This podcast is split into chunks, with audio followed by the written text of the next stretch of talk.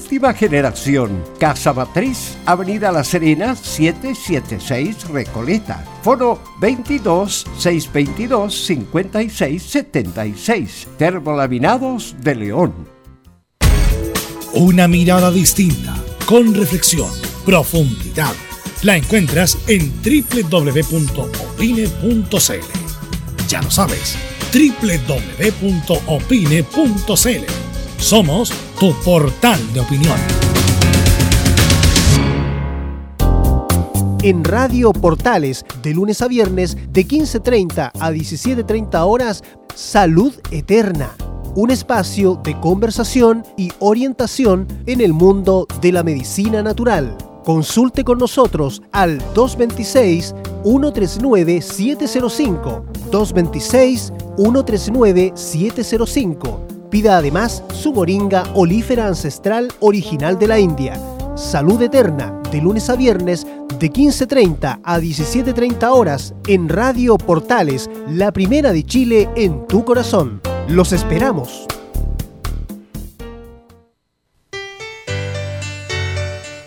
dolores articulares, dolores musculares, cuídese. ¿Sabía que de no tratar a tiempo ese simple dolor, usted será un adulto mayor con serias dificultades en su vida diaria? Para ello, tenemos la solución.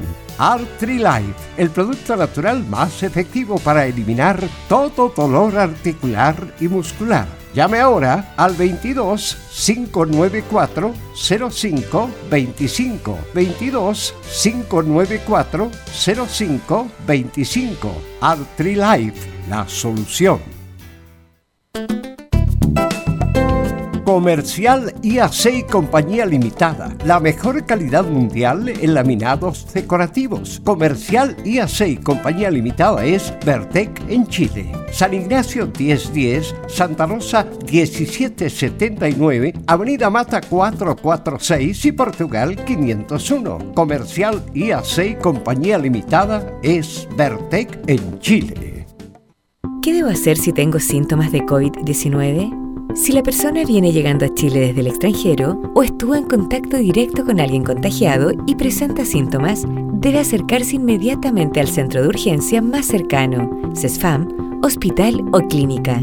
Una vez allí, se activará el protocolo donde se realizará el examen para confirmar o descartar el virus.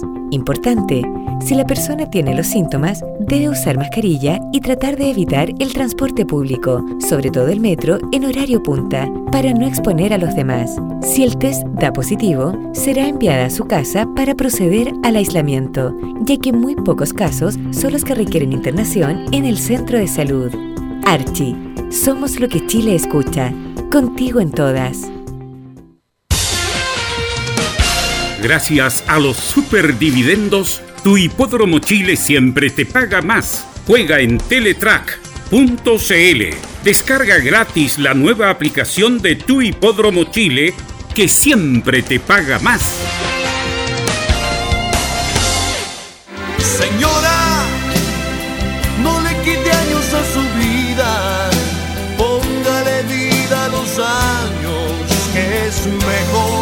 este sábado y domingo, el Gran Musical de Portales presenta a Ricardo Arjona. Grandes éxitos internacionales. Conozca su vida, su biografía. No se mueva de su casa. Este sábado y domingo, temprano a las 8 de la mañana, Ricardo Arjona en el Gran Musical de Portales. No se lo pierda. entre experiencia y Radio Portales en tu corazón. La primera de Chile. 13 horas 32 minutos.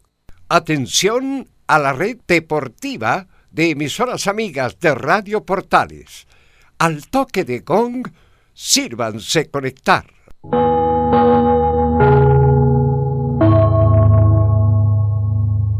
90 minutos con toda la información deportiva. Vivimos el deporte con la pasión de los que saben.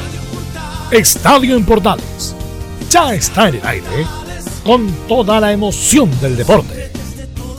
Comentarios. Carlos Alberto Bravo, Venus Bravo, René de la Rosa, Laurencio Valderrama, Camilo Vicencio, Patricio Rodríguez y Ricardo Jamasmí. Reporteros. Enzo Muñoz, Nicolás Gatica, Rodrigo Vergara, Juan Pedro Hidalgo y Rodrigo Jara. Producción, Nicolás Gatica. Técnicos, Gabriel González Hidalgo y César Navarrete. Edición, Anselmo Rojas. Dirección, Carlos Alberto Bravo. Estadio en Portales es una presentación de Ahumada Comercial y Compañía Limitada. Expertos en termolaminados decorativos de alta presión. Estadio Portales, buenas tardes. Despidiendo ya abril con una temperatura muy alta en el día de hoy en nuestra capital. Ya estamos instalados para hacer como todos los días Estadio en Portales. Vamos a ir de inmediato, a ir conociendo la ronda de saludos, ya estamos conectados. Primero vamos con Nicolás Gatica. ¿Cómo le va Nicolás Gatica? ¿Alguna novedad de Colo Colo? Eh, sí, exactamente, tenemos novedades con Colo Colo, de hecho vamos a escuchar íntegramente a Gamaliel García, que ayer fue por el CIFUB a presentar ahí acciones contra Blanco y Negro, la dirección del trabajo, de todo eso lo que pasó y también algunas novedades que surjan de última hora, vamos a estar informando en Colo Colo y en los titulares vamos a ver una información también de última hora de jugadores de Audax Italiano, atención con eso. Sí, señor. Tenemos la información de los jugadores de Audax Italiano. Vamos de inmediato al otro sector de la ciudad. Pues Camilo Vicencio, ¿cómo le va? Buenas tardes. ¿Qué novedades tiene para Católica? ¿Cómo le va? Muy buenas tardes, Carlos, para usted y todos los auditores de Estadio en Portales. Novedades, más declaraciones en realidad de exjugadores. ¿Se acuerda de Facundo Imbode en el defensa central? Bueno, hay declaraciones de, de él precisamente. De Imbode, nos acordamos perfectamente de él. Bien, Enzo Muñoz, ¿cómo está usted? No, no está, todavía no. Ya estaremos con Enzo Muñoz para que nos cuente algunas, bueno, va a estar el informe de la U a cargo de él, justamente todo relacionado con Universidad de Chile. René de la Rosa está por ahí. Don René, buenas tardes. Buenas tardes, don Carlos, y a todos los oyentes Está bien Portales, eh, en una tarde calurosa, pero aquí agradable y eh, encantado de participar nuevamente en el panel. Para nosotros es el gusto, es un privilegio tenerlo como siempre, don René. Siempre grato saludarlo. ¿Qué tal, Velo? ¿Cómo te va? Sí, buenas tardes a todos los amigos que escucha el Estadio en Portales, también con noticias, ahí Camilo también nos puede ayudar.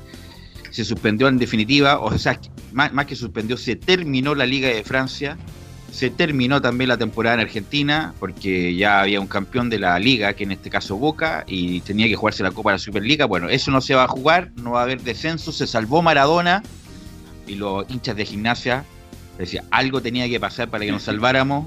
Llegó Maradona, hubo coronavirus y Gimnasia de Grima de la Plata por esas cosas de la vida se salvó, cosa que estaba más pedido que varios eh, para el descenso de, la, de Gimnasia de Grima de la Plata. Así que tenemos muchas cosas, esperamos entretenerlo en esta hora y media de programa y vamos a ir de inmediato con los titulares que lee nuestro compañero Nicolás Gatica.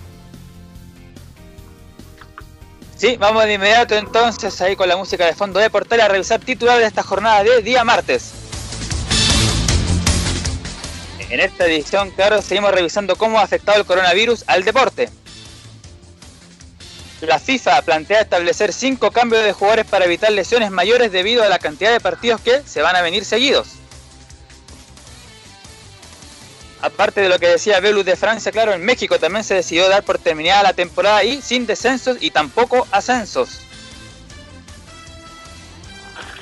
Lo mismo que en Argentina, que como lo adelantamos, claro, se eliminaron los descensos por lo que Maradona y Gimnasia de la Plata, tal como dijimos, se salvaron. Sabremos, por cierto, las novedades de los grandes del fútbol chileno. Y lo que comentábamos en titulares, jugadores de Audax italiano protagonizan trágico accidente de tránsito, uno de ellos será formalizado. ¿De quién se trata el delantero argentino Rodrigo Holgado, ya que impactó un motorista de 60 años que en producto de las lesiones falleció? Y cerramos, por supuesto, como todos los días, junto a Fabián Rojas con toda la hípica. Esto y más en la presente edición de Estadio en Portales. Ok, gracias Nicolás Gatica. Sabes que quiero empezar por el accidente, porque la verdad, no, recién me entero hace pocos minutos de lo que le pasó al, jugador de Audax. Cuénteme detalles de eso, Nicolás Gatica. Nicolás Gatica. Tiene que mutear Nicolás Gatica. Parece que se dio los titulares y se fue al baño. Nicolás Gatica. Sí, Camilo. Sí, pero eh, se trata de Rodrigo Holgado y, y, Manuel Fernández, que es el capitán de Audax italiano, y parece, el que iba conduciendo sería Rodrigo Holgado. Y, y, el que está en la clínica, me parece que es Vespucio, por lo que estuve viendo, es eh, Manuel Fernández. Y chocaron al motorista, quien, bueno, quien, quien falleció, y va a ser formalizado esta tarde Rodrigo Holgado. Así que ahí eh, decía el presidente de Audax italiano, Lorenzo Antillo, que van a, van a prestarle, bueno, van a, van a estar en la formalización para, para ayudar a los jugadores de Audax italiano. ¿Velus? ¿Velus? Sí, sí eh, René. Hola, lamentablemente, eh, lo digo por, personalmente, es una pena para cualquier eh, persona que anda en la calle, está expuesto a cualquier cosa, pero me pareció ver a mí, eh, si no me equivoco, ese accidente hoy día en la mañana, yo me dirijo desde eh, el bosque hacia la Florida, y esto fue a la altura de la intermodal, si no me equivoco, porque reconocí, sí. bueno, no es, no es extraño que un futbolista ocupe un auto de alta gama, así que era una, una Station eh, BM y estaba carabinero efectivamente del, de la CIP haciendo la, la, todo lo que investigación y lamentablemente se, se, veía la moto que estaba a unos 200 metros. Yo creo que es el accidente que, que, que están hablando porque eh, sin saberlo yo que era un René. futbolista o quien sea, eh, es un hecho súper lamentable, bueno, para el conductor de la moto y para que también eh, lamentablemente está formalizado. Nicolás sí, que, sí, claro que acá del, de la, salió un Twitter de la Fiscalía Metropolitana Sur que dice lo siguiente. Eh, Fiscalía RM Sur formalizará este, esta tarde por videoconferencia a imputado por conducción en estado de ebriedad con resultado de muerte de motociclista al que atropelló esta mañana en autopista de La Cisterna arroba Fiscalía de Chile. Esa es la información que hay. Bueno, Manuel Fernández sería el imputado. Primero, estamos en estado de pandemia. Hay toque de queda a las 10 de la noche y más encima salir manejando en estado de heredad ya es como mucho, es como estar los tres requisitos para decirle no sé qué cosa a Manuel Fernández y bueno, no sé qué determinación va a tomar el club después de esta grave indisciplina. Yo creo que el club tiene toda la autoridad en este instante incluso para cortar la relación, para cortar la relación. Tú lo dijiste muy bien, pandemia, estado... Yo no sé el horario exactamente, pero venían de una fiesta, venían de... Cuéntame. Me parece que fue ahora en la mañana. Sí, sí de madrugada. De madrugada, entonces. Sí. Claro, tiene que venir en alguna situación después del toque de queda. Espero que no sea así. Espero que ojalá sean otras las consecuencias. Pero lo lamentable de esto es que los motoristas están siempre expuestos. Una persona de 60 años fue atropellada justamente por este jugador de Audax italiano y perdió la vida. Un hecho lamentable, un hecho que realmente nos duele, pero nos llama a la, yo me voy a preocupar de esta noticia, de esta información, porque quiero saber en qué condiciones realmente venían los jugadores de Audax, de dónde venían. ¿Ah? Sí, perfecto. Pero que a veces tú te tomas dos combinados y ya, no, bueno. Bien, bueno. Hay un indicador Hay un indicador. Ahora lo que va a tomar, ¿qué, qué, qué va a hacer Audax con estos dos jugadores? Es un centro delantero argentino y el otro el uruguayo Fernández, que juegan muy bien ambos, pero lamentablemente están viviendo un pésimo momento en este instante y comprometen a Audax italiano. Bueno, era otra la dirigencia de Audax, era otra la dirigencia de Audax, pero bancó, como dicen los argentinos, o apoyó mucho a John Herrera, justamente cuando tuvo el famoso choque, eh, el atropello de la, de la señorita que falleció, no me acuerdo el nombre en este momento, eh, estaba Valentín Cantelliani, era el, presidente de Audax italiano y le dieron todo su apoyo en uno de los, uno de los momentos más duros en la historia de, de John Herrera. Bueno, lo persigue hasta el día de hoy, es cosa de ir a las canchas nomás, como gritan Herrera, pero Audax tiene historial respecto a esto. Valentín Castellani y toda su directiva apoyó mucho a John Herrera en ese momento. Y ahora, bueno, está el señor. Eh, ¿Cuáles son los Antillo. dirigentes de Audax? Lorenzo Antillo. Antillo. que lleva como, como, como 20 años también. Eh, así que bueno, eh, es difícil, Fernández va a ser formalizado porque hay un cuasi delito de homicidio cuando el elemento integrante no es el dolo, no es que hay una acción deliberada por causarle daño a algo, pero sí hay culpa, en este caso es descuido, negligencia grave, y bueno, Fernández lamentablemente va a ser formalizado y lo más probable es que sea condenado, y a lo mejor va a tener alguna salida alternativa, porque lo más probable es que tenga la atenuante y la reprochable conducta anterior. Así que bueno, vamos a estar monitoreando esta noticia lamentable de Holgado y Manuel Fernández que ocasionaron un grave accidente con resultado de muerte por un motorista de, de 60 años. Como siempre, Laurencio Valderrama siempre no, no, no informa por interno, arriesga tres años de cárcel, se comprueba el estado de ebriedad sobre 0,8 gramos por litro de alcohol en la sangre y por lo tanto nunca más podrá manejar en Chile. Se registró a las 7, 9 de la mañana cuando el auto que era conducido por Holgado protagonizó un choque con el, vehículo motorizado la autopista de Espuso Sur. Eh, y bueno, Fernández está internado en, la clínica de Espuso. Así que bueno, lamentable, así que gracias Laurencio por la información, siempre atento en, la, en el detalle de lo que estamos comentando. Pasando a otro tema, Nicolás Gatica, lo que sigue en estatus Estado quo en el sentido que no hay acercamiento entre las partes solamente a través de la vía institucional, que es la inspección del trabajo, el asunto de Colo Colo. Sí, exactamente. Ayer fue a hacer esta demanda, o más que nada, esta antecedente, porque lo dice ahí. De hecho, a escuchar a, María García que se va a presentar los antecedentes justamente ante la inspección del trabajo y ese ese trámite lo hizo ayer y además aparte de Colo Colo, que bueno, es el tema por supuesto más rimbombante, pero también habla ahí de, la, de lo que pasa con Temuco, Ñublense, todos los equipos que están también en el mismo tema, pero claro, ayer fue esa medida eh, que hizo Colo Colo a través del CIFUP, también ahí, bueno, escuchamos al abogado del CIFUP sobre todo lo que iba a hacer el equipo de Colo Colo y que finalmente lo hizo ayer justamente en manos o en reunión en boca de Gamaliel García. Hacemos escucharlo, le damos la bajada a Nicolás. Ya, de inmediato entonces escuchamos a Gamadiel García, el presidente del CIFUP. La primera que vamos a escuchar de Gamadiel, claro, por supuesto, lo que se trató en la reunión con la dirección del trabajo.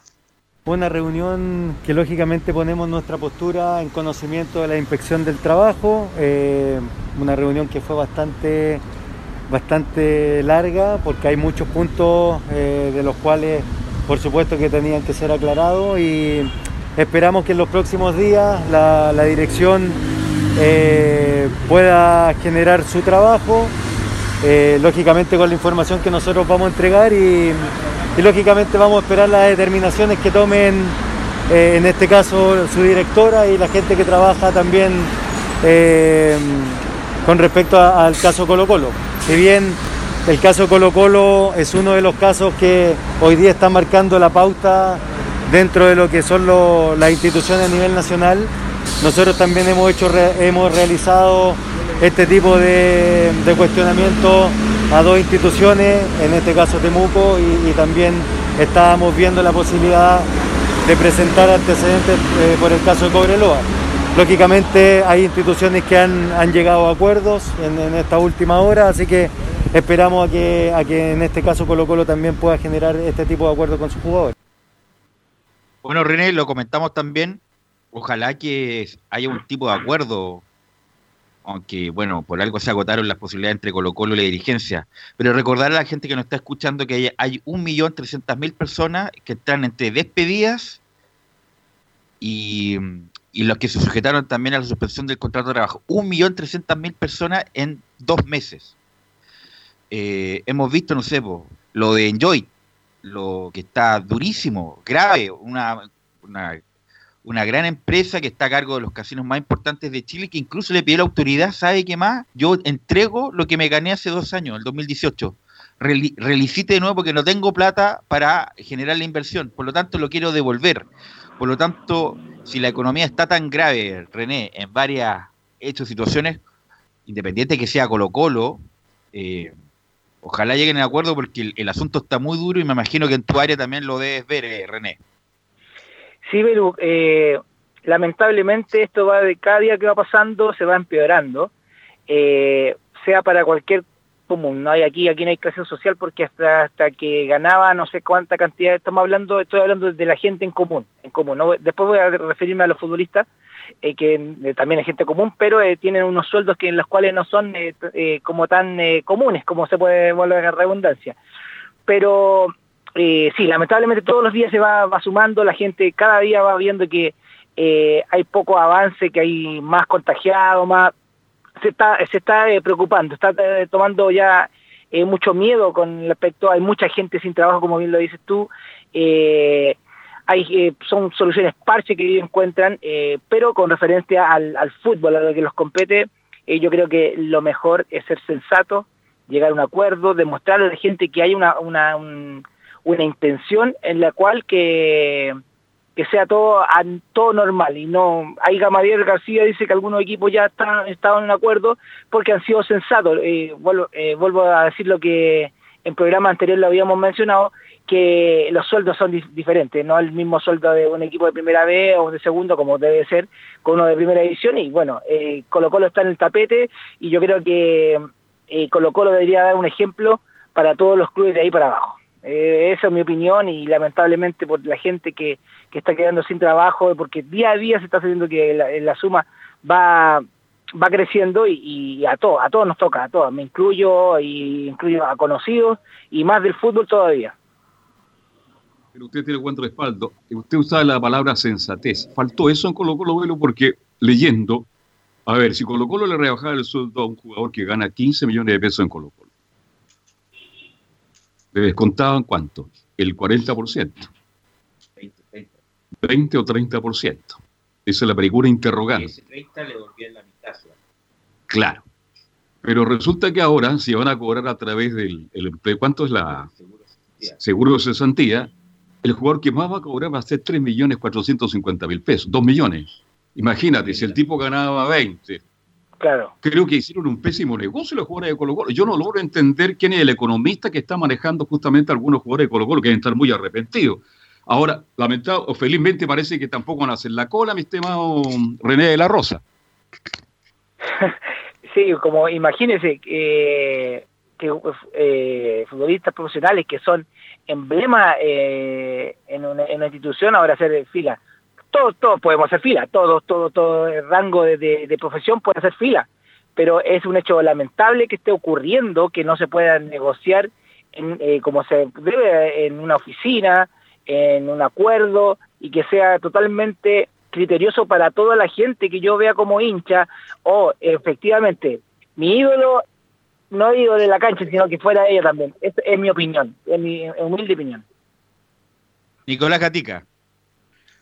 Bueno, sigamos escuchando a Gamaliel García porque hubo, por supuesto, varias preguntas que se le realizaron. Le preguntaron de frente si era demanda lo que había hecho al CIFUP eh, a través de, de Colo Colo a través del CIFUP, pero no, dice Gamaliel García lo siguiente, pusimos los antecedentes como CIFUP y la Dirección del Trabajo debe analizar. A ver, nosotros, como, como te señalé, estamos poniendo los antecedentes sobre, sobre la mesa. Eh, es una determinación que no la toma el sindicato, la toman las autoridades, por lo tanto tenemos que esperar esa determinación. Lógicamente la, dirección del trabajo tiene que, tiene que analizar eh, y por supuesto de ahí en adelante generar el, el, trabajo que a ellos les corresponde. Nosotros, como lo he dicho y lo he señalado en muchas ocasiones, eh, es nuestra opinión, no es una opinión vinculante, tampoco es la verdad absoluta pero es lo que creemos eh, y es por eso que estamos poniendo los antecedentes a disposición de las autoridades. Bueno, recordar que, la Dirección del Trabajo es una instancia administrativa. Sí, obviamente está, ellos están a cargo de fiscalizar, que se cumplan las normas, qué sé yo. Cuando hay una, una regularidad en una relación laboral, el trabajador vaya, hace la denuncia, llama a un comparendo para ver si se ponen de acuerdo, pero si no se ponen de acuerdo, la instancia final son los tribunales laborales ayer en Tele 13 eh, adelantaban que la FC, la administradora del, del Seguro de Cesantía, no iba a aceptar la nómina de Colo Colo. Pero Colo Colo tiene instancia en los tribunales laborales, por lo tanto, ojalá que no se dilate esto, porque el único perjudicado van a ser los trabajadores. También está el caso de Blandi, que también lo hemos hablado tantas veces, que no está sujeto a esto porque no lleva las cotizaciones mínimas para poder acceder al beneficio. Por lo tanto, eh, todas las partes tienen que ceder para llegar a un acuerdo y justamente el peor escenario para los jugadores de Colo Colo es el que estamos ahora, eh, de solamente acogerse al seguro de cesantía, que sería mucho menos de lo que hubieran recibido si es que se hubieran llegado a acuerdo con Colo Colo. Uno no sabe los estados de resultados de los clubes, pero bueno, es una situación extraordinaria, excepcional, crítica, demoledora para algunas cosas, y como decía bien René, está bien, nadie puede meterse en el bolsillo del otro, pero son sueldos importantes que eh, y además solamente se van a ver rebajados en forma temporal. Eh, ¿Algo más, Nicolás Gatica? Sí, otra de Gamaliel García, con lo, que tiene que ver con la parte de, lo que ha trabajado la gente de Colo Colo durante el mes de abril, que eso tampoco se ha reconocido, y dice eh, García, Colo Colo todavía está en fecha que pueda pagar las remuneraciones del mes de abril. La, fiscalización se hace una vez conocidos los antecedentes. Por supuesto que nosotros creemos que hay instituciones deportivas que están eh, enviando a los jugadores eh, o no están reconociendo los días trabajados, en el caso de Temuco y en el caso de Colo Colo, y por supuesto que ese es un hecho que se tiene que consumar. Hasta el día de hoy Colo Colo todavía estamos en fecha que pueda pagar eh, las remuneraciones del mes de abril como corresponde, por lo tanto por eso digo que los antecedentes están sobre la mesa y quien determina eh, si hay fiscalización o no es la dirección del trabajo. ¿Alguna pregunta, Velo?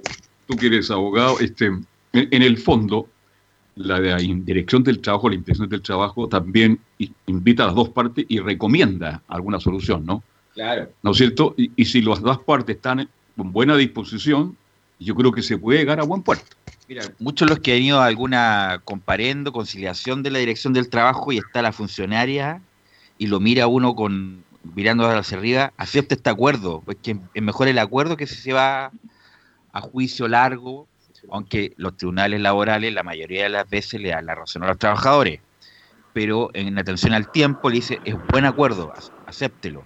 Es como que le hace un, guiño para que llegara un, un comparendo o una solución eh, y, aceptar el acuerdo que es mucho mejor que hacer un juicio largo y que pueda haber el, dinero más, adelante. Ahora, también la dicotomía, René Camilo, es que el abogado del CIFUT decía, bueno, pero es que ellos están entrenando, está bien, pero el futbolista entrena para jugar y lo que no se está dando es que no están jugando. Uno lo entrena porque sí, uno entrena para competir y si no puede competir es como el huevo o la gallina, René.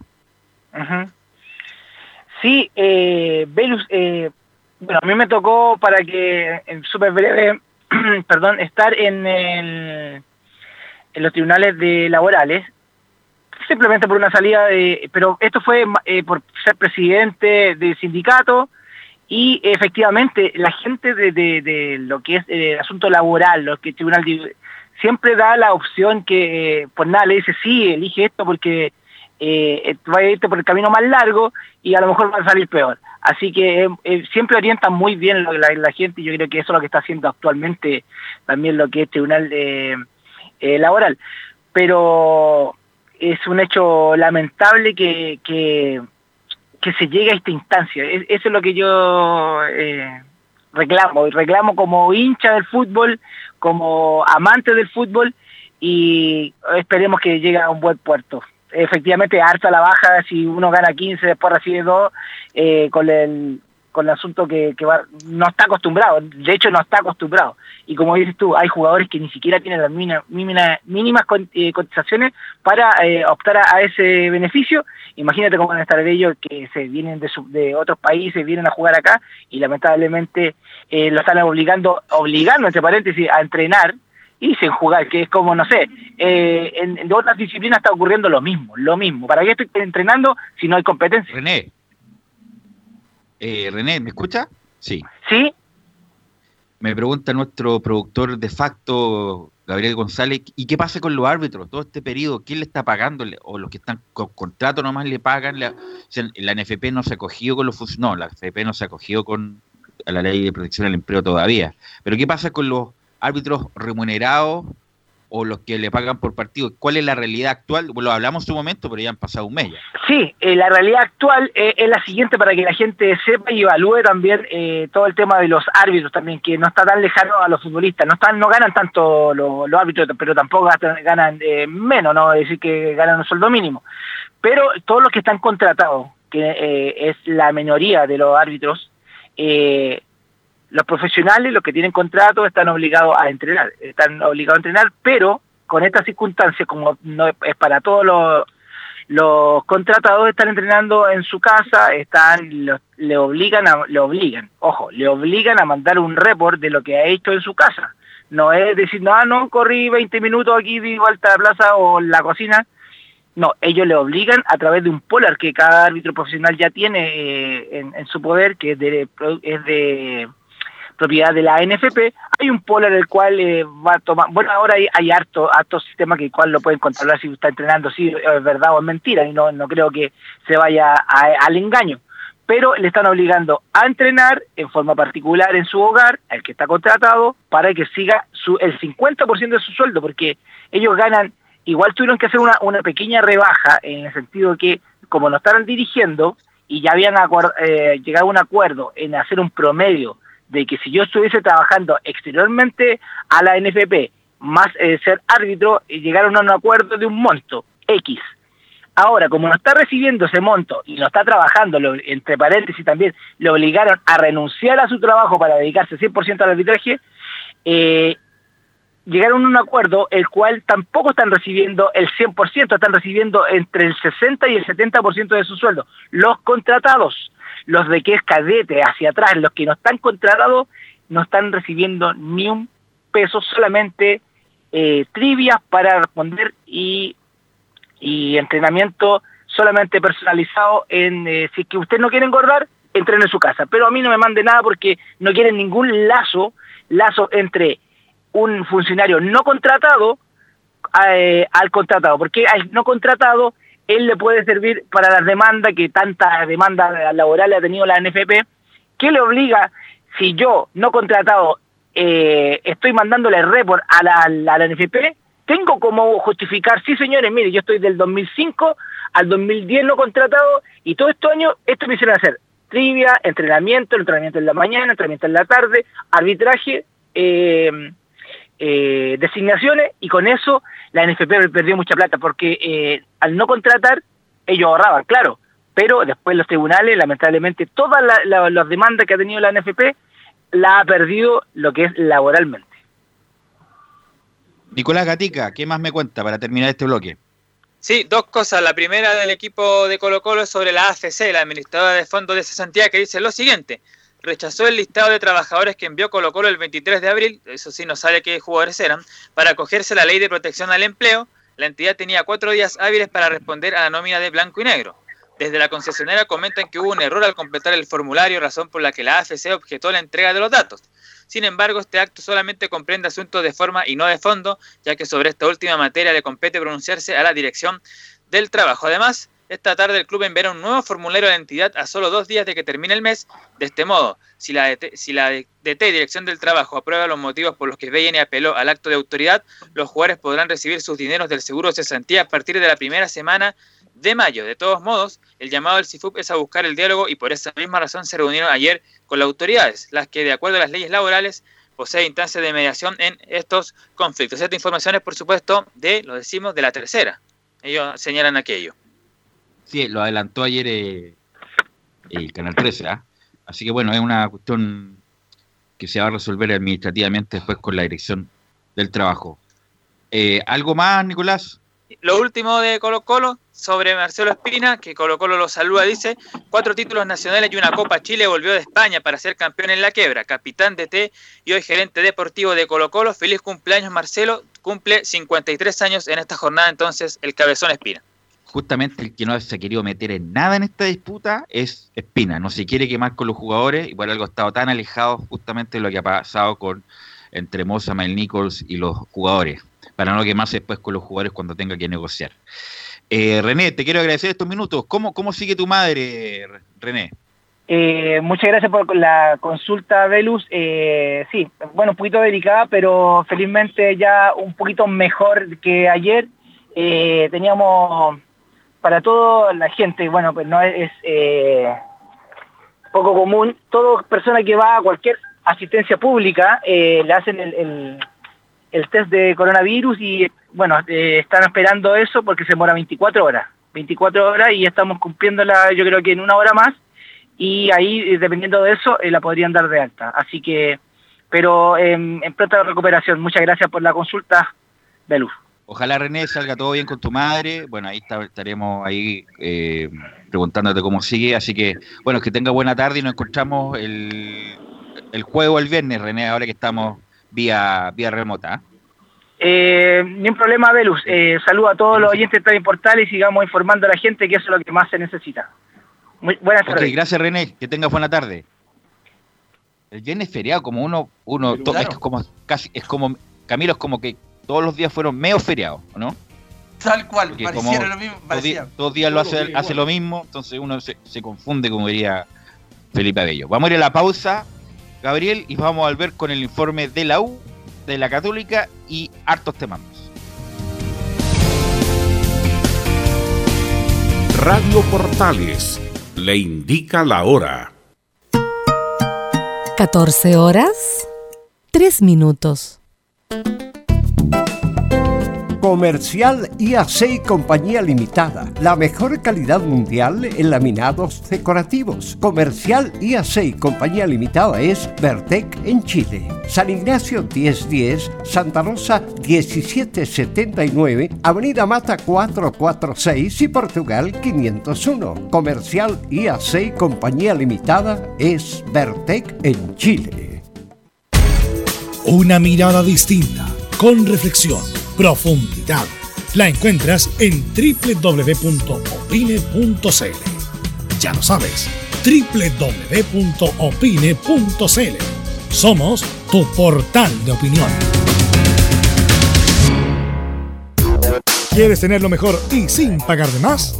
Las mejores series de televisión, los mejores eventos deportivos, equipo transportable, películas y series 24/7 Transforma tu TV a Smart TV. Llama al 973-718989. Twitter arroba Visita www.radiosport.cl, el sitio web de la Deportiva de Chile. Programas, noticias, entrevistas y reportajes, podcast, radio online y mucho más. Todo lo que pasa en todos los deportes lo encuentras en www.radiosport.cl la Deportiva de Chile en Internet. Termolaminados de León, tecnología alemana de última generación. Casa Matriz, Avenida La Serena, 776 Recoleta. Foro 22 622 56 76. Termolaminados de León.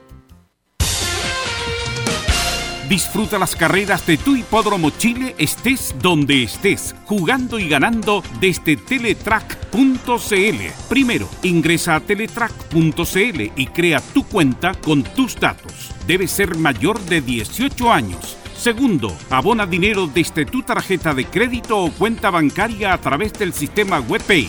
Tercero, juega de forma rápida, simple, segura y sin costos de mantención. Solo debes indicar el hipódromo, luego la carrera, el monto a jugar, la apuesta y el caballo. Finalmente, debes confirmar tu apuesta. Cuarto, si quieres retirar dinero, debes ingresar a Retiros. Luego debes ingresar tu RUT y el monto que deseas retirar. Finalmente, confirmar tus datos bancarios para que posteriormente se genere una transferencia directamente a tu cuenta. Ahora ya estás listo para jugar las carreras de tu hipódromo Chile desde teletrack.cl. Y recuerda que, gracias a los superdividendos, tu hipódromo Chile siempre te paga más.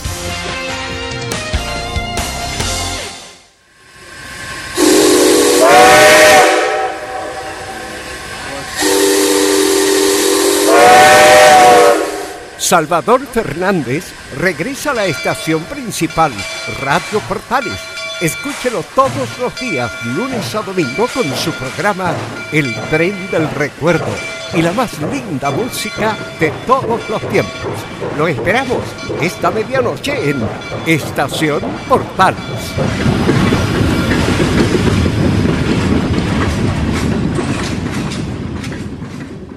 Radio Portales en tu corazón, la primera de Chile. 14 horas con 8 minutos, ya estamos enlazados con Enzo Muñoz. Lo único malo del, del viernes que no vamos a estar, que nos, toda la audiencia va a perder los viernes musicales. Debe estar muy triste justamente por eso. Para el jueves, eh, Jueves musicales es que está muy institucionalizado los viernes musicales. La gente lo espera. ¿Qué, qué, qué, grupo vamos a destacar en la cartelera musical de los viernes musicales? Ya estamos con Enzo Muñoz para que nos cuente algo de la U. Y ayer yo lo venía escuchando en el auto Y Enzo me decía, no me saludaron por cumpleaños. ¿Cómo que no lo saludaron? Si yo vi en el Twitter oficial de, de la U, Enzo, que saludaron profundamente a Leonel Sánchez. Y si hay alguien en la U que le han hecho homenajes de todo tipo hace más de 30 años, es justamente Leonel Sánchez, eh, Enzo. Sí, soy testigo de eso. Más el año pasado, precisamente para la presentación del libro de, de Leonel, lo invitaron y todo. Es más, la cancha de entrenamiento que, hay en el CDA, donde, donde se hacen los partidos que tienen que ver con partidos de fútbol femenino, incluso divisiones menores, se llama Leonel Sánchez. Ahora, ¿por qué era lo de él? Claro, el saludo está en, redes sociales. Lo que él quería era una llamada. Eso era lo ah. que quería Leonel.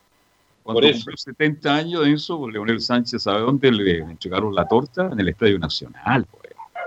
Le ha hecho homenaje de todas formas. Yo lo decía ayer, va a haber que averiguarlo. Todavía creo que le entrega algunos honorarios mensualmente la U a Leonel Sánchez. Así que, ah, es como una, como una pensión, más la pensión que, que recibe por haber sido futbolista profesional, más la que le sigue el Estado de Chile. Bien por Leonel, que se lo merece, gran figura, pero está sensible, ya tiene más de ¿Cuánto? Cumplió 82. Sí, está bastante avanzado de edad Leonel Sánchez, que, básicamente lo que quería era que lo llamaran, porque por ahí eh, la gente de edad, y no, es por despreciar, pero no, no, están tan involucrados en redes sociales como, como la gente joven. Universidad de Chile de por sí es uno de los clubes que en redes sociales saluda más a sus jugadores actuales y es jugadores. Lo mismo pasaba con el con, todos los jugadores que, han estado de, cumpleaños, con el mismo Fernando de Paul que estuvo hace poco de cumpleaños, pero por lo general en redes sociales es muy, muy asigua a, enviar saludos por, por esa vía. Lo que decía Leonel, básicamente, porque habló con un medio nacional, era que esperaba un llamado, algo más personal, más, más del estilo de, de Leonel. Pero en Universidad de Chile, ahora ingresando derechamente a la actualidad de lo que vendría siendo hoy, Habló Fernando Cornejo, jugador que, estuvo, que se lesionó en un partido contra O'Higgins de Rancagua, eh, precisamente en, la sexta región, donde estuvo mm, varios minutos jugando casi al 30% de lo que puede dar, porque no quiso abandonar la cancha específicamente por el tema de, dejar a, su equipo con 10 jugadores y fue una actitud bastante valorada en su minuto por, por los hinchas y por los propios compañeros. Pero antes de ingresar a ese tema, vamos a escuchar a, Fernando Cornejo que habla por la cuarentena. ¿Cómo la vive? Cómo, ¿Qué es lo que hace durante la cuarentena? Aparte, obviamente, de hacer el trabajo de entrenamiento normalmente que hacen los jugadores. Escuchemos lo que dice Fernando Cornejo. Eh, la cuarentena bien, tomando los, cuidados eh, necesarios, tratando de no salir mucho. Y acá, eh, bueno, en casa con, la familia, jugando a pelota, jugando con mi hijo y también ahí jugando play con, los amigos y con, la familia online. Bueno, ahí escuchamos las primeras declaraciones de Fernando Cornejo y la, las siguientes que vamos a escuchar tienen que ver precisamente con el tema que mencionábamos anteriormente, esto de la lesión que, a muchos hinchas le preocupó bastante y otros lo consideraron un gran gesto de parte del jugador que que estando lesionado y sabiendo que, entre comillas era una lesión relativamente preocupante, estaba hablando de un, de un E15 derechamente eh, que podría haber pasado incluso mayores, decidió seguir en el campo de juego. ¿Cómo se encuentra? ¿Cómo está? ¿Ha podido superar la lesión en esta cuarentena? Escuchemos lo que dice el jugador. Sí, ya, ya recuperado, eh, súper bien la verdad del tobillo, sin ninguna molestia. Eh, bueno, sigo ocupando la tobillera para hacer los ejercicios, la rutina, pero la verdad que me he sentido súper bien. Ahí escuchamos, con tobillera, aunque obviamente la superó hace bastante tiempo Velus. Sí, eh, le vino, bueno, entre comillas, eh, le vino bien a Cornejo esta para, para porque estaba como un mes a estar afuera, un mes todo Enzo. Sí, alrededor de un mes. Obviamente el, tema es que Hernán Caputo por ahí no es de los entrenadores que apuran a los jugadores, por eso las recuperaciones son, son un poco más largas de lo normal. Recordemos el caso de Osvaldo González, que se demoró bastante más de, lo presupuestado en, volver a las canchas, y el mismo caso de, de hablando de, otro jugador de la U que también le vino bien esta para, que estaba lesionado y era casi un hecho de que se iba a perder el clásico con Colo Colo, que era el partido después de Palestino, que tampoco se pudo disputar por otros temas que no tienen que ver con la cuarentena, que era el partido antes de la cuarentena incluso. Sí, Cornejo que es un buen jugador, pero que recién se estaba fiateando, tiene, muchas ganas, mucha energía Cornejo, eh, a lo mejor le faltaba un poco más de tranquilidad a la hora de tener la pelota, eh, además que está al lado de Camilo Moya, que justamente parece un, un jugador avesado, pero estaba en ese, en ese proceso de desarrollo Cornejo para ser una alternativa más que viable la U. Sí, es un jugador que, que tiene sus cosas, obvio que está. Las comparaciones son tan malas no entremos en comparación con el padre, que era totalmente distinto. Técnicamente era muy bueno. Me parece que tiene más despliegue que el padre. ¿eh? El padre, aunque jugaba de contención también, Fernando Cornejo padre, jugó lateral, pero me parece que es más dinámico el hijo. Sí, es más dinámico, pero no tiene lo que tenía el padre. Técnica, depurada, marcaba bien los tiempos, hacía las pausas, sabía correr Cornejo. Además tenía gran remate media distancia, se fue tan joven, así que todas esas cosas tiene que recuperarla Cornejo, tiene que las va a implementar, yo creo. Le va a costar porque la U tiene un buen medio campo en este minuto. El que pestañea pierde en la U de Chile. Tuvo la suerte de llegar a la U y ojalá que aproveche su oportunidad porque si lo trajeron es por algo. Recordemos que Cornejo fue precisamente el que, el que parte jugando junto con, Camilo Moya y con Pablo Arangui de los refuerzos que, que, traía Universidad de Chile y Galani era el suplente. Luego, después Galani toma la, titular y, entre comillas, se la termina arrebatando más que a Gonzalo Espinosa, se la termina arrebatando a Fernando Cornejo. Sí. Es que a mí me parece que Cornejo es más volante. No. Es como es un híbrido entre volante central y mixto. Entre mixto no me cabe duda que Galani es lejos el mejor volante central Camilo Moya, y ahí disputan ese mismo lugar Gonzalo Espinosa y Cornejo, pero Cornejo tiene la particularidad de que puede jugar de volante central y mixto, pero me parece que es más mixto porque como tiene más dinámica, incluso puede llegar hasta, hasta pisar el área contraria. Sí, y un, un tema también para, para Hernán Caputo, que, que, es el encargado obviamente de, de, elegir a los jugadores. Escuchemos la última de Fernando Cornejo, que le entrega obviamente un mensaje a los fans y a todos los que están obviamente haciendo cuarentena y cuáles son las recomendaciones de Fernando Cornejo. Bueno, que, se cuiden, que tengan el cuidado eh, pertinente en, este tema de la cuarentena y que, no salgan si no, si no es necesario. Así que eh, solamente que se cuiden y disfruten a toda la familia. Ahí está entonces las palabras del jugador de Universidad de Chile. Sí, bueno, aparte de lo de Cornejo, lo importante, eh, Enzo, es lo que va a pasar mañana eh, en la reunión de directorio, según el Mercurio, eh, Cristiano Weber, que va a estar en el directorio, pero no, no va a ser presidente, va a continuar José Luis Navarrete. Eh, además que ha ganado puntos justamente por lo que ha pasado últimamente, por el acercamiento con los jugadores, el nuevo aire que le dio Caputo, el buen inicio de campeonato, los nuevos jugadores que se respiraran en la U, y más encima el acuerdo salarial, lo más probable es que Navarrete continúe eh, como presidente del Azul Azul. Sí, es una decisión que va por, por temas más de, cercanía, incluso con Carlos Heller, que es uno de los accionistas mayoritarios de Universidad de Chile. Pero había bastante inquietud en los últimos tiempos, incluso de, que José Luis Navarrete por ahí estaba bastante, por, así decirlo, cansado de, la presión mediática que significa obviamente ser el presidente de, Universidad de Chile y era por eso que, muchos daban por hecho que, que Cristian Over iba a ser el nuevo presidente de, la concesionaria. Em, ¿Usted sabe cómo son esas reuniones, cómo son ese tipo de situaciones? Así que yo, yo en lo personal esperaría hasta mañana para saber qué decisión en realidad toman los accionistas mayoritarios. Mayoritarios no hay a ver una jugada de último minuto y nosotros estemos adelantando a uno. yo lo que le digo, yo lo que le digo, la fuente que uno tiene es el Mercurio. El Mercurio el día de hoy dice que Navarrete va a continuar, lo afirma, va a continuar como presidente. Obviamente pueden pasar muchas cosas, pero si Heller quiere que continúe Navarrete, va a continuar Navarrete. Yo también aposté por lo mismo que piensa usted, mi estimado Enzo. Si llegó eh, ahí es por algo. Este, a lo mejor no, ¿ah? Claro, como director, pero a lo mejor lo, dejan ahí y en el corto, usted sabe que el tiempo pasa muy rápido. Son dos años nomás. Ahora, yo estoy de acuerdo con usted, es la, el brazo derecho de Navarrete. ¿De dónde aparece Navarrete? Navarrete ha trabajado toda la vida con Carlos Heller. en otro tipo de actividades. Es un hombre de confianza. Y por lo tanto, como Heller sigue mandando la U, puso a Navarrete. Y como Navarrete lo ha hecho relativamente bien en esta crisis de la pandemia y con todos los problemas que tiene el fútbol en este instante, a lo mejor es probable que siga. Pero bueno, usted sabe que mm, las cosas cambian y pueden cambiar de aquí a mañana y vamos a estar muy atentos a esa información, mi estimado Enzo. Sí, por ahí también podría haberle dado un nuevo abre a José Luis Navarrete el haber llegado tan pronto con una solución respecto a los salarios. Uno no, no sabe ahí cuál fue realmente la, la situación que pasó realmente con, con, los jugadores, si fue José Luis Navarrete, porque era uno de los que hablaba constantemente con, con Matías Rodríguez en representación del plantel, obviamente como, como capitán. Así que lo más probable es que, que esa haya sido una situación que le dio un nuevo ahora es José Luis Navarrete de, de por ahí liderazgo dentro de la concesionaria.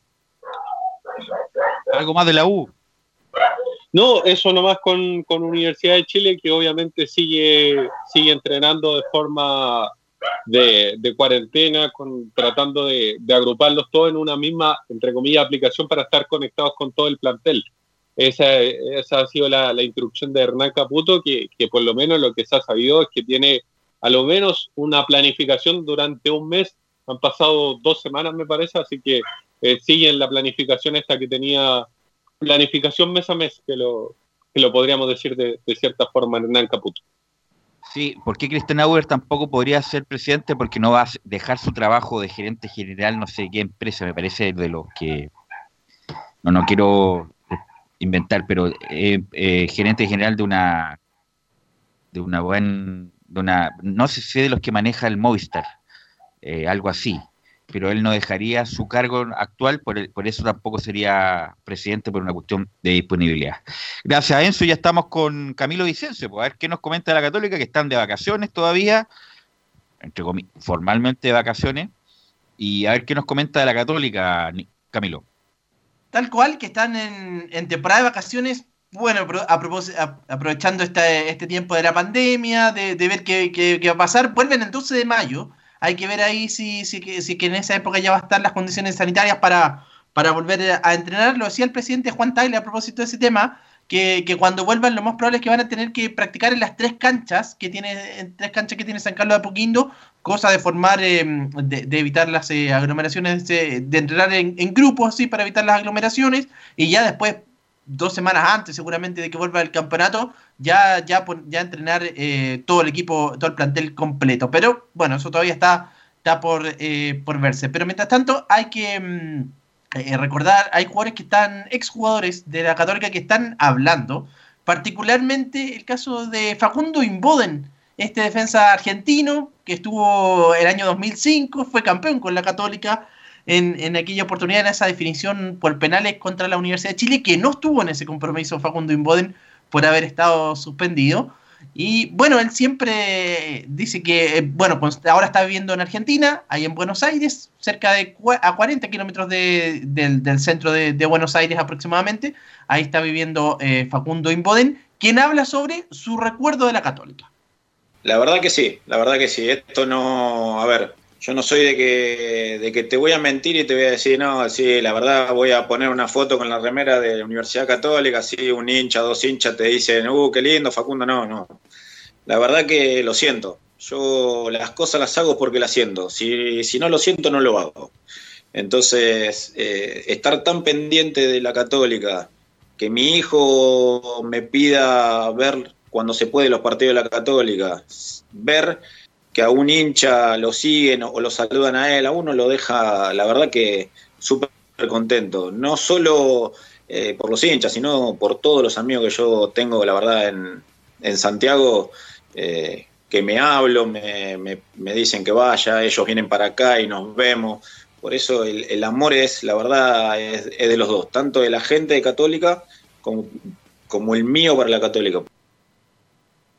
Claro, y que estuvo desde el año 2005, como, como decíamos, hasta, estuvo hasta el año 2010 en el equipo cruzado. Y precisamente en el siguiente audio, a propósito de una conversación, y lo voy a mencionar, Carlos, es conversación con, que tuvo con el colega de Tesanos, con él tuvo esta conversación. Estaba en su bueno. salsa Manuel de Tesano, porque hincha fanático de la Católica, y no, además lo ha dicho, es fanático, fanático de la Católica Manuel de Tesano, y goza con entrevistando a a jugadores de la Católica. Nunca, nunca lo negaba. Este, ¿Tú estás de acuerdo, Velo, que los comunicadores deben entender de qué hinchas son? ¿Es bueno o es malo? Mira, salió un tema sin querer queriendo para seguir escuchando Inboden. En Argentina eh, se sabe mucho de quién es. Y, lamentablemente el debate es siempre boca arriba. El boca arriba es cosa de ver los programas antes Sport y en Fox Sport, como hay un antagonismo permanente. Hay un, hay un periodista, Martín Souto, que hace un programa que se llama Libero y mm, Paso a Paso, que es de, los mejores programas de goles de la Argentina, y hace poco dijo que era de Boca y le empezaron a dar, ah, ahora se entiende por qué decía esto, decía otro, que bueno que te sacaste la careta. Está bien, aquí en Chile, independiente que no lo digas, pero se nota inmediatamente. Nosotros también, obviamente, tenemos color en qué sentido, porque a uno le gusta el fútbol primero por el, lo, bonito del deporte y también porque a uno dieron unos ciertos colores. Yo nunca he escondido los colores a cual adhiero, porque obviamente uno nace con ciertos colores, tanto los reporteros, todos nacen con colores. El punto es que eso no obsta a la, a la crítica, incluso uno más crítico con sus propios colores. Así que me parece bien que se sincere, porque así uno anda tranquilo por la vida y que no anda engañando a nadie, Camilo. Como usted, por ejemplo, es hincha de Santiago Moni. Tal cual. Sí, sí. Bueno, habló, eh, sigamos escuchando a Facundo Imboden, quien recuerda su salida de Católica. La verdad que yo me hubiera quedado a, vivir eh, y me hubiera retirado jugando en la Católica.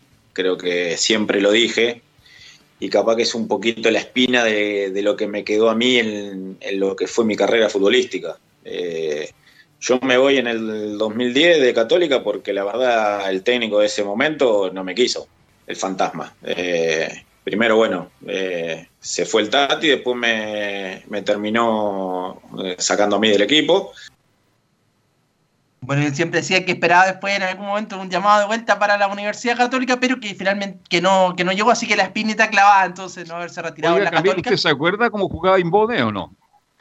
La verdad, yo lo vi, pero no, pero sé que era medio rústico, se definía él también en, ese sentido. ¿Qué posición tenía Imbode, a ver?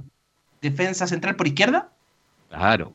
Y cuando había problemas por el costado izquierdo, por la banda, ahí la tomaba Imbode. ¿Qué tenía Imbode? Era un tipo muy, muy agresivo, ¿ah? de mucha fuerza y se descolgaba con facilidad. Era un jugador, yo diría, regular. Lo más importante de lo que yo le vi jugando por Católica en esas tardes inolvidables ahí en San Carlos de Apoquindo era la regularidad.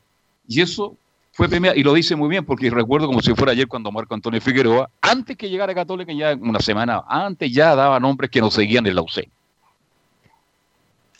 Tal cual, y ahí eso fue lo que ocurrió con precisamente eh, que lo, finalmente lo, termina sacando Marco Antonio Figueroa en aquella oportunidad de la, de la Universidad Católica a eh, Facundo Imboden, que igual sigue viniendo, recordaba, a los, eh, a los aniversarios de la Universidad Católica, tiene mucho contacto con todavía con, la gente, con, bueno, con José María Burjuasic, compartió Camarín, eh, bueno, recordaba ese equipo del año 2005, eh, donde estaba Darío Conca. Eh, bueno, ahí dijo, recordaba el paso que tuvo el 10 argentino, que finalmente le fue bien en Brasil y en Argentina no, no anduvo bien. Así que eso con, la Universidad Católica por el momento, mientras siguen en vacaciones los jugadores del plantel 2020.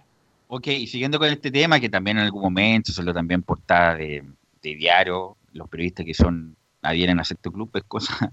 Además que uno empezó a ir al estadio, le gustó un color, un jugador, eh, esa, eso es evidente. Eh, así que nadie opta a tener un club. Con el paso del tiempo, algunos se van poniendo. Se van poniendo eh, más, más, más fríos con, con esto.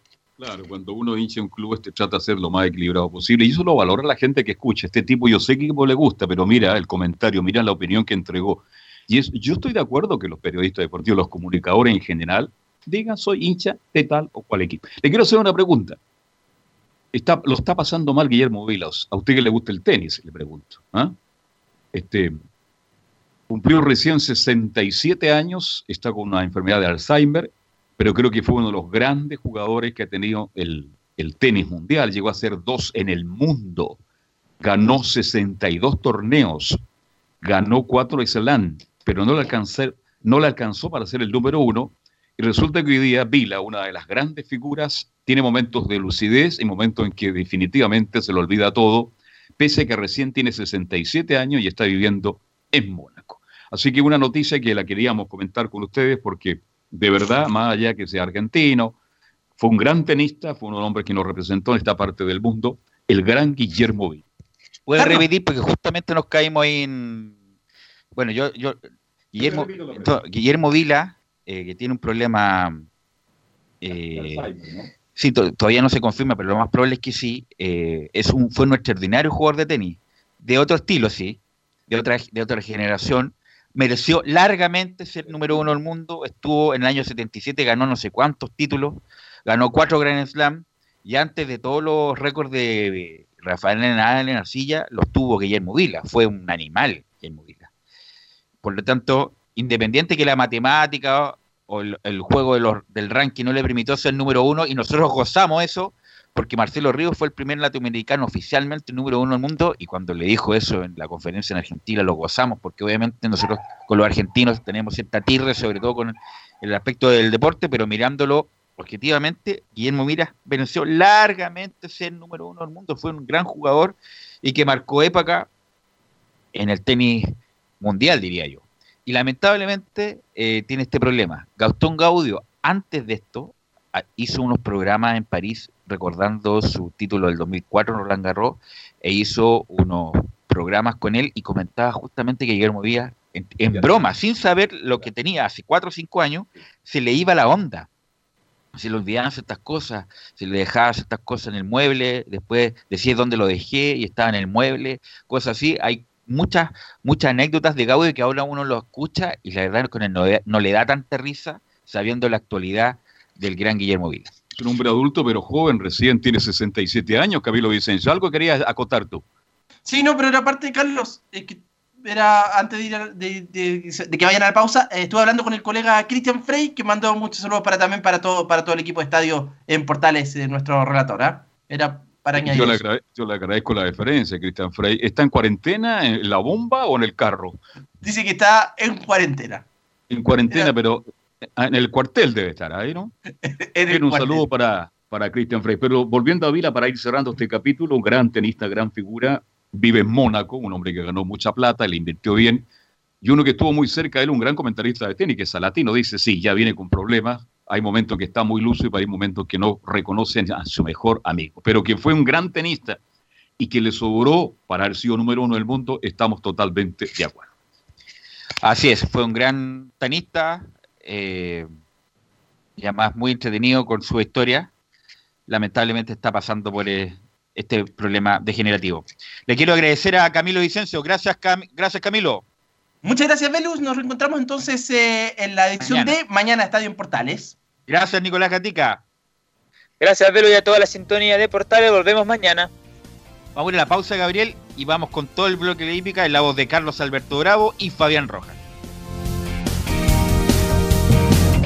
Radio Portales le indica la hora.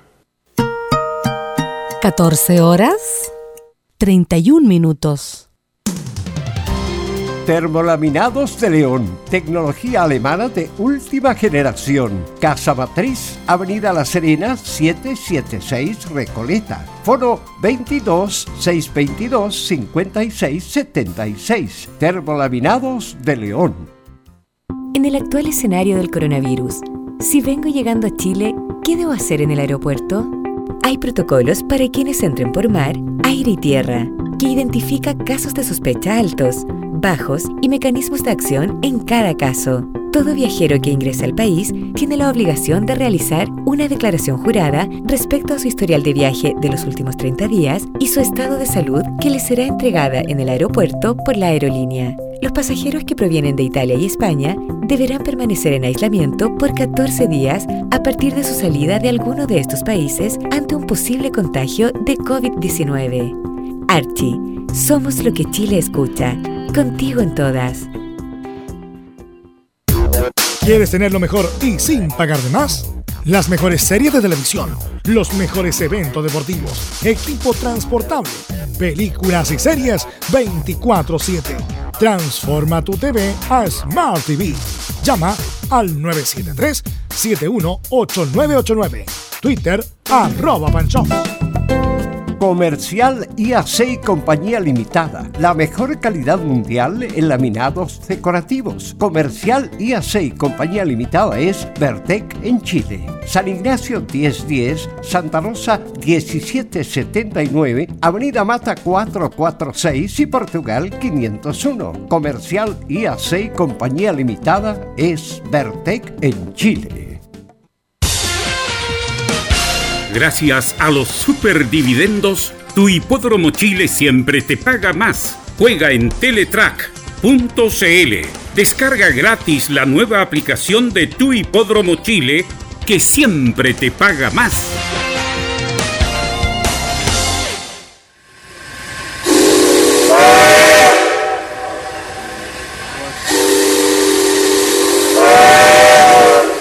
Salvador Fernández regresa a la estación principal, Radio Portales. Escúchelo todos los días, lunes a domingo, con su programa El Tren del Recuerdo y la más linda música de todos los tiempos. Lo esperamos esta medianoche en Estación Portales.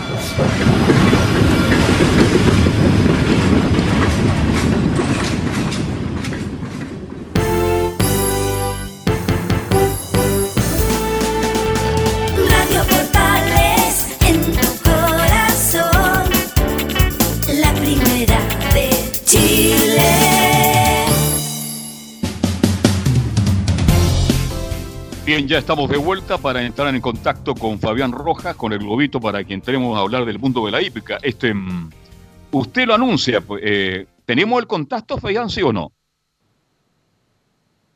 Fabián. Ya estaremos con nuestro colega Fabián para Ahora sí. Carlos. Eh, ¿Tenemos el contacto, Fabián, o no? Sí, por supuesto, ya está en línea. eh, ya, ya, Dígame. yo lo anuncio entonces porque de verdad usted... Tenemos un contacto con Estados Unidos, con un gran jinete chileno, hemos hablado bastante de él, Fabián, y qué bueno que usted lo tenga en línea de Estados Unidos, me refiero a Raúl Vena, y usted empieza a conversar con este gran jinete chileno que está en los Estados Unidos. Fabián, adelante. Muchas gracias, Carlos. Bueno, cualquier cosa ahí usted también, si quiere hacer Yo estoy- alguna pregunta. Sí, nos yo estoy acá. Yo no jamás me saco los fonos. Usted sabe que cuando yo estoy trabajando, estoy más concentrado que un caldo, lo voy a, con caldo Maggi. Adelante nomás.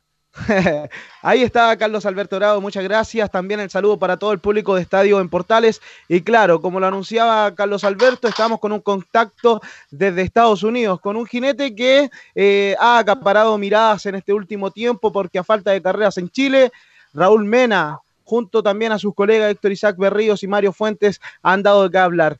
Eh, Raulito, ¿cómo está? Un gusto saludarlo a esta hora de la tarde, la misma hora que en donde está usted, ¿no es así? Exactamente, Fabián. Estamos a la misma hora aquí en Florida y en Chile. Muchas gracias por el contacto. Saludo a Carlos también, que está ahí con el audífono, y a todos los oyentes de la radio Portales. Muy contento de poder estar con ustedes. Así es, pues eh, Raúl eh, Mena, jinete nacional, que ya hace cinco años está en Estados Unidos, ¿no es así? Sí, cinco años. eh, ya en noviembre eh, eh, cumplimos cinco años, si Dios quiere. Además, vive con su pareja, ya que... años y algo. Oiga, Raúl, además usted eh, emprendió rumbo a Estados Unidos, eh, pero antes de meternos de lleno con aquello, le quiero preguntar por la actualidad que, que está viviendo el mundo, no solamente en Estados Unidos, en donde, ah, para felicidad de usted, también de Héctor, eh, los hipódromos en donde usted están trabajando aún no han cerrado. Eh, ¿Cómo ves eh, el trabajo que realizan con, con esta pandemia y, y toda la, seguridad que deben tener en, en este tiempo? Eh, bueno, ha sido un tema bastante serio en cuanto a mundial primeramente y en este país también es un tema bien delicado. Eh, gracias a Dios nosotros tenemos la bendición de seguir corriendo. Héctor en Miami, yo aquí en Tampa. Y como te decía, es un tema bien delicado, pero gracias a la misericordia de Dios nosotros seguimos aquí eh, pudiendo dar alegría personales, lógicamente, y a nuestra familia y, y, a- y a- y al país entero que, que está disfrutando de nuestro triunfo. Raúl, ¿Le puedo ¿cómo? Le- Sí, puedo hacer una pregunta? Porque me interesa mucho, porque toda la información que el país, Estados Unidos, es el país más contagiado del mundo con el coronavirus. Y uno dice Estados Unidos, la gran potencia, el país más importante. Pero te pregunto, mi estimado Raúl, buenas tardes, gusto de saludarte. En Estampa, en Florida, ¿cuánto, ¿cómo se vive? Porque en Nueva York se está viendo de una forma dramática. ¿Cómo se vive en Florida y cuántos son los contagiados? Cuéntame algo, por favor. Eh, bueno, en cuanto a los contagiados, la verdad no tengo la cifra exacta. Lo único que sé es que sí, aquí en Tampa son muchísimo menos que en Miami. Miami usted sabe que es una ciudad turística, eh, Tampa es una ciudad grande también, pero que no es tan turística como Miami, entonces eso también provoca que haya más contagiados, como Nueva York también una ciudad súper turística. Y yo creo que por ahí va un poco la cosa, por eso son esas ciudades una de las más contagiadas, Nueva York. Eh, Nueva Jersey que está cerca, eh, porque eh, ingresa mucha gente al, país llegando a esas ciudades. Entonces yo creo que por ahí va un poco la cosa, por eso el, tema está más delicado incluso en más en Miami que aquí en Tampa. Pero en cuanto a las cifras, sí, lógicamente sabemos que eh, son cifras demasiado grandes mundialmente, como dice usted, los más contagiados del mundo, si se puede decir de una manera, de este país. Y bueno, eso sí trae bastante miedo a la gente aquí alrededor. Raúl, eh, hemos visto algunos contagios en Goftrum, como es en el corral de Todd Fletcher, con algunos cuidadores también. Eh, Javier Castellano, un jockey eh, venezolano que dio positivo hace unos, unas semanas atrás. en Tampa han habido algunos contagios. ¿Cómo toman la seguridad ustedes? Eh, bueno, la seguridad se toma bien, seriamente el Estado, el país, por decirlo de una manera. Eh, acá teléfono celular eh, mandan mensajes radio, eh, radio, por decirlo de una manera, cuando se encuentra un, un, contagiado cerca de la ciudad donde uno está. Supongamos yo estoy aquí en Osmar y, y si hay un contagiado en Osmar, el teléfono te avisa. gracias a Dios no se ha visto algún contagiado dentro del radio que tenemos nosotros por teléfono eh, que te diga mensaje instantáneo. Eh, pero sí, en mismo Tampa eh, se han habido, se han sabido que han habido contagios, pero no aquí dentro de Osmar, que es como es como la ciudad, por decir una manera. ¿Y en el hipódromo? la comuna, por decir una manera. ¿Y en el, hipódromo no, gracias a Dios no se, no, no, se ha habido ningún contagiado, pero son unos que seguimos corriendo, porque en el caso que hubiese habido algún contagiado, el hipódromo, la verdad que aquí en Tampa hubiese encerrado pero gracias a Dios no tengo ni un contagiado aquí dentro del hipódromo. ¿Cuáles son algunos de los puntos en donde eh, tienen que tomar eh, la distancia social con sus colegas? Porque sabemos que eh, tienen que haber roce en cada competencia, pero antes, cuando está el paseo preliminar, ¿hay algún contacto? ¿Pueden entender las instrucciones de los preparadores? ¿Cómo, cómo se vive aquello, Raúl? Eh, bueno, en, ese aspecto, eh, lógicamente la situación no está normal. Nosotros en el Jockey Room estamos todos juntos, pero tenemos que estar a una cierta distancia. Pero eso ya pasa ya más a un tema personal, que si tú cumples con, los requisitos de distancia, con, con las peticiones que te hacen los jueces. Eh, en mi caso, por lo menos yo corro, gracias a Dios estoy corriendo bastante, entonces no, no tengo mucho roce con los jockeys dentro del jockey room Ahora, si tengo un lapso largo de entre carrera y otra, eh, prefiero irme a descansar a mi carro, como muchos jockeys lo están haciendo también. Y, esa situación ha sido un poco incómoda, pero eh, no tenemos otra opción. No tenemos otra opción porque el, coronavirus es un tema demasiado delicado. Raúl, ni siquiera sabe si lo tiene o no. Raúl, Entonces, por eso uno ya tiene que tomar consecuencias más personales.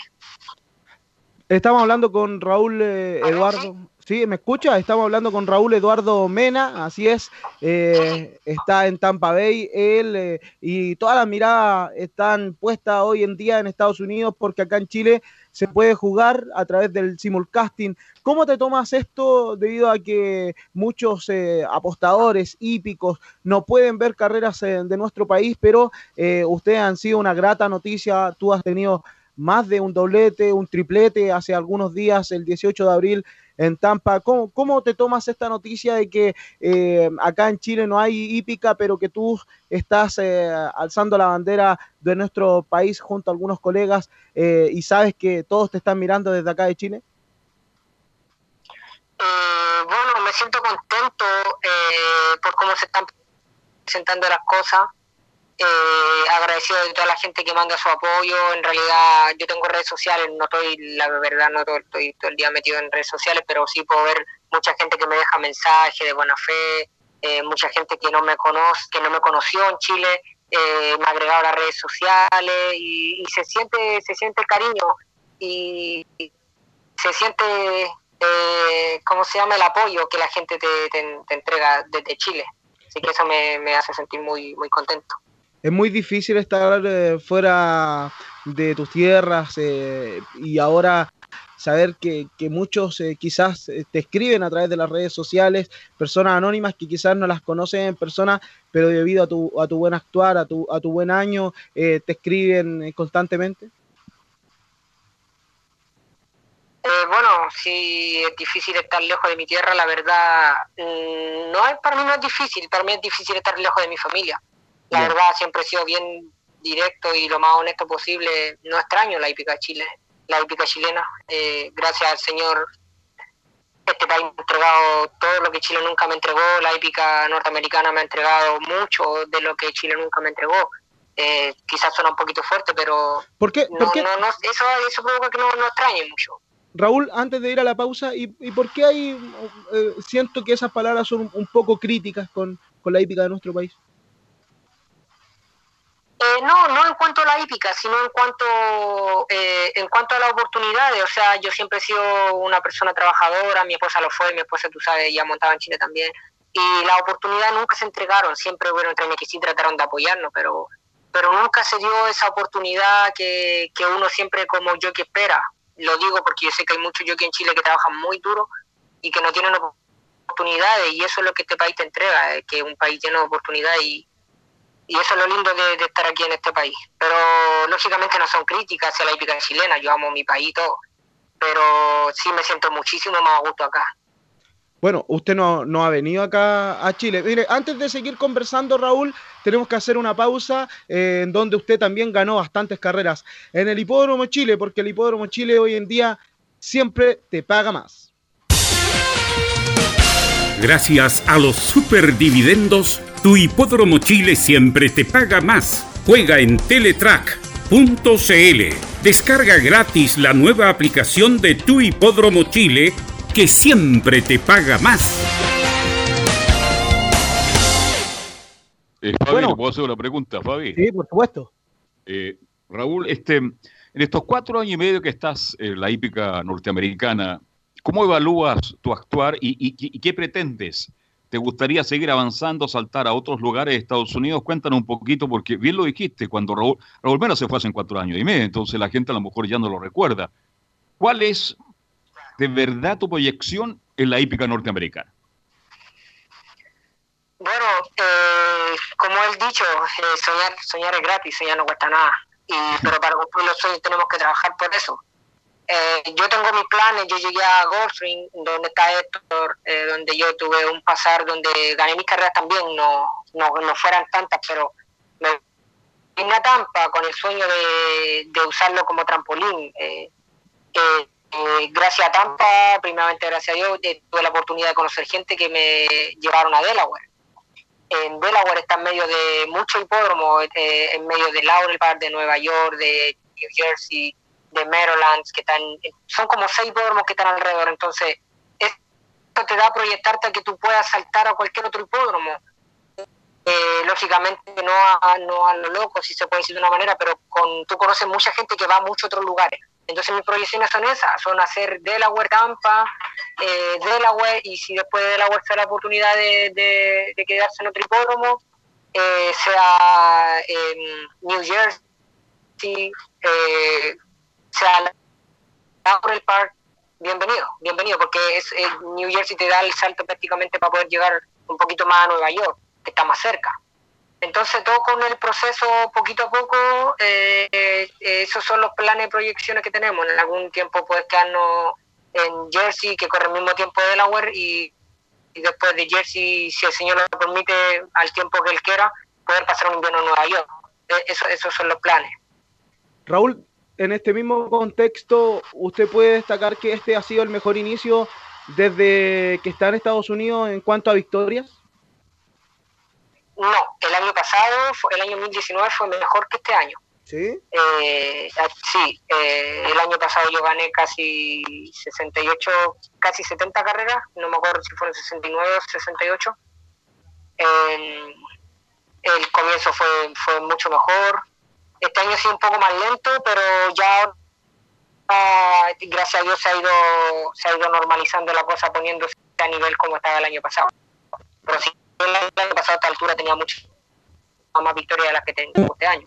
¿Cuántas, ¿Cuántas carreras ha ganado en Estados Unidos Raúl Mena? eh, 200 y algo, creo que son, sí.